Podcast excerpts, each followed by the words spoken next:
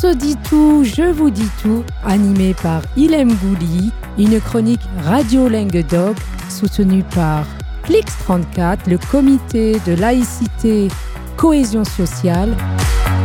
Une chronique qui vous permet de libérer la parole, de rester vous-même et de donner tout point de vue sur une question.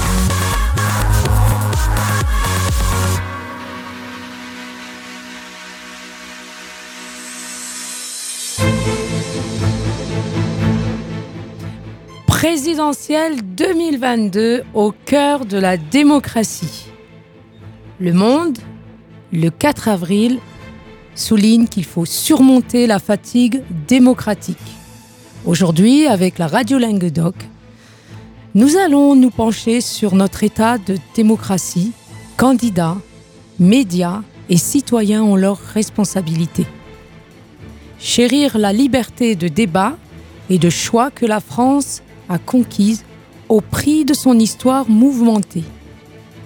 Bien évidemment, face à une actualité passablement dramatique, au moment où les Ukrainiens se battent avec courage au péril de leur vie pour défendre le droit des peuples à disposer d'eux-mêmes. Nous, nous sommes penchés sur le débat des présidentielles.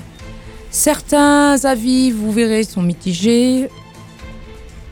De colère, j'ai pu entendre des opinions différentes. Certains ont affirmé leur position contre l'extrême droite jusqu'au vote blanc. Quelle démocratie donner à cette présidentielle? Quel temps? La parole est à vous.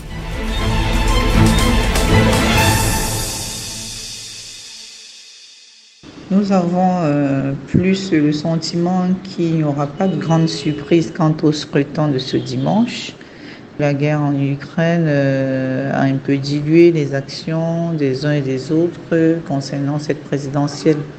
Et notre souhait, c'est vraiment qu'il y ait plus de transparence parce que euh, dans beaucoup de pays, les élections ont été entachées de, soupçons de fraude et qu'à l'issue du scrutin, que le candidat réuni soit véritablement celui de la majorité des Français et que les valeurs républicaines de la France soient préservées euh, au-delà de tout.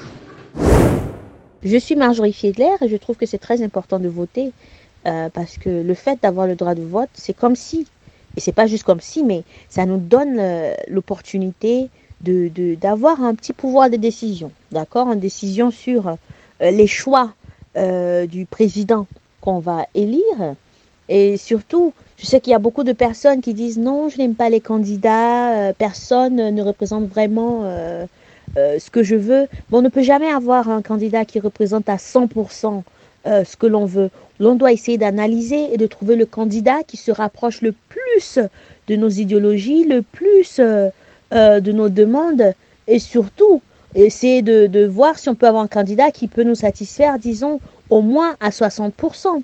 Ça ne sera jamais un 100%. Donc, euh, j'invite vraiment tout le monde à faire de son possible et d'aller voter. C'est très important.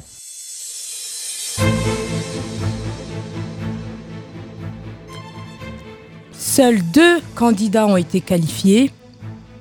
Pour rappeler, 27,8% pour Emmanuel Macron, qui se sont exprimés 9 783 058 voix, face à Marine Le Pen avec 23,1% sont exprimés 8 133 828 votants.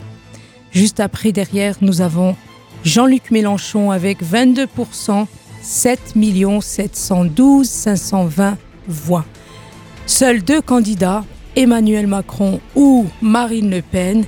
N'oubliez pas pour le 24 avril d'aller voter.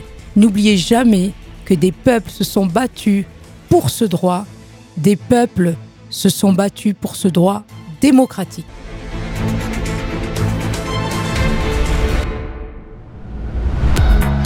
Je vous dis tout, on se dit tout, c'est fini pour aujourd'hui. Une chronique Radiolingue Doc animée par Ilem Gouli en partenariat avec Clix34, comité de laïcité et de cohésion sociale.